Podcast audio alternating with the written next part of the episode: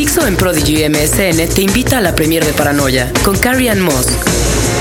Ooh, that's creepy. What'd you see? Blood? I don't know. Abril 19, Cinépolis Diana. Para asistir, visita nuestra sección de promociones. You're not the only one who's watching. Paranoia. Todo asesino es vecino de alguien.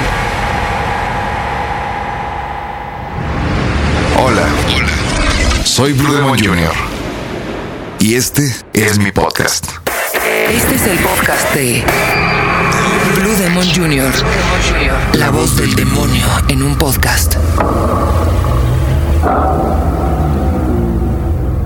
Este es un tema del cual no me gustaría hablar. ¿Y por qué digo esto? Porque no debería de existir.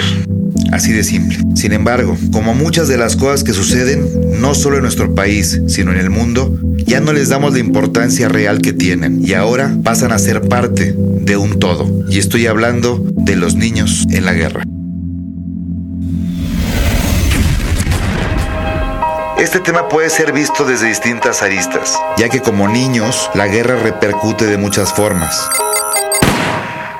Una es que quedan desamparados, desnutridos, lo cual lleva a la muerte. Huérfanos, mutilados o en ocasiones toman las armas para defender una causa que no es la suya. Solo para darnos una idea de lo que le estoy diciendo, vamos a escuchar las siguientes cifras que publica la UNICEF.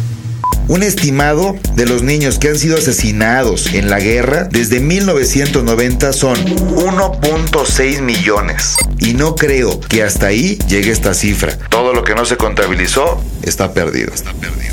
Por ejemplo, en la guerra civil entre Irak e Irán fueron asesinados 50 mil niños iraníes entre 12 y 15 años que fueron soldados en el frente. Otra es que en más de 30 países alrededor del mundo, en este momento, hay más de 300 mil niños soldados, algunos de hasta 8 años, y están siendo explotados en distintos conflictos armados. Se estima que más de 2 millones de niños han muerto en la última década. Al menos 6 millones de niños han sido seriamente heridos o permanentemente discapacitados. Mientras tanto, entre 8 mil y 10 mil niños continúan siendo asesinados, mutilados por minas plantadas bajo tierra cada año. O sea, hace que todo lo que son escombros de guerra siguen causando estragos después de la guerra. Finalmente, los soldados más jóvenes tienen alrededor de 7 años. Qué poca madre. ¿Qué les parece? La pregunta es, ¿y ellos qué culpa tienen? ¿Qué sucede cuando una guerra termina y ellos a dónde regresan? ¿A dónde se van? ¿Qué van a hacer? ¿Por qué tienen que verse involucrados en asuntos como este? Siempre he pensado, y coincidirán conmigo, que las guerras son idiotas, absurdas, que no tienen la razón de ser, tiene que ver con intereses de unos cuantos y finalmente terminan fregando a toda una población que no sabemos si logre recuperarse de este problema o no. ¿Y qué sucede con los niños que forman parte del conflicto? Niños que dejan atrás su inocencia, su infancia, dejan juguetes y toman las armas, quedan solos y no tienen nada mejor que hacer que buscar vengarse de los que en algún momento les quitaron a sus padres o hermanos. O, en su momento, nada más porque los pusieron ahí. Y no solo los niños que no tienen padres van y toman las armas. No, ellos también son secuestrados y llevados por la fuerza a luchar al frente.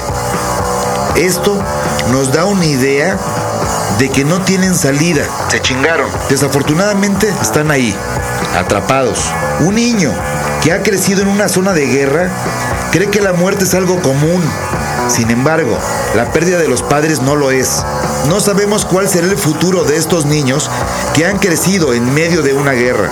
Para quienes los llevan al frente no importa. Se necesita más gente que haga una guerra, sin razón. No importa la edad ni el sexo, pura carne de cañón.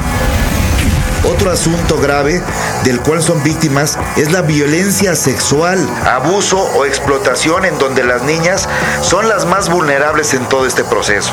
Y esto sucede no solo durante el conflicto, sino también después de él. El 80% de las muertes dentro de las guerras han sido mujeres y niños. Cuando hablamos de la guerra, la primera imagen que viene a nuestra cabeza es la de Irak, porque es la de la que somos testigos. Por ser Estados Unidos quien está tan cerca de nosotros y hay soldados mexicanos que participan en ella. Sin embargo, en Uganda, la cantidad de muertes por la guerra es mucho mayor que en Irak. Y así, creo que encontraremos muchos otros países que se encuentran en conflicto, en guerra, y la cantidad de muertes cada año es enorme. Pero esto no es una competencia. El objetivo de este comentario es hacer una reflexión sobre lo que está sucediendo alrededor del mundo.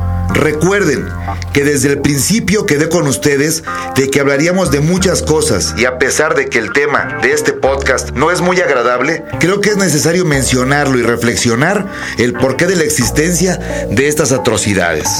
No imagino la soledad, tristeza y desolación, rencor e ira que debe acumular con el paso del tiempo. No puedo pensar en un niño que tras la guerra regrese y haga una vida normal. ¿Qué diablo sucede con ellos? No me pasa por la cabeza cómo pudiera existir un niño veterano de guerra.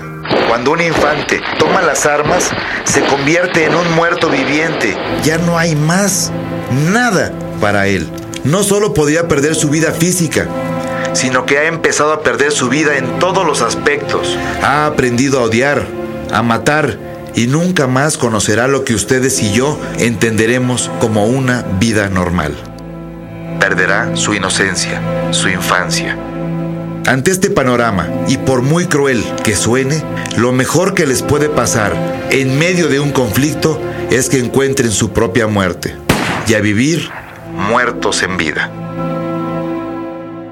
Hay que agradecer que en México, con todo y las cosas más graves que nos pasan, no tenemos que enfrentar estos problemas, pero tampoco hay que olvidar que el mundo es muy, pero muy pequeño.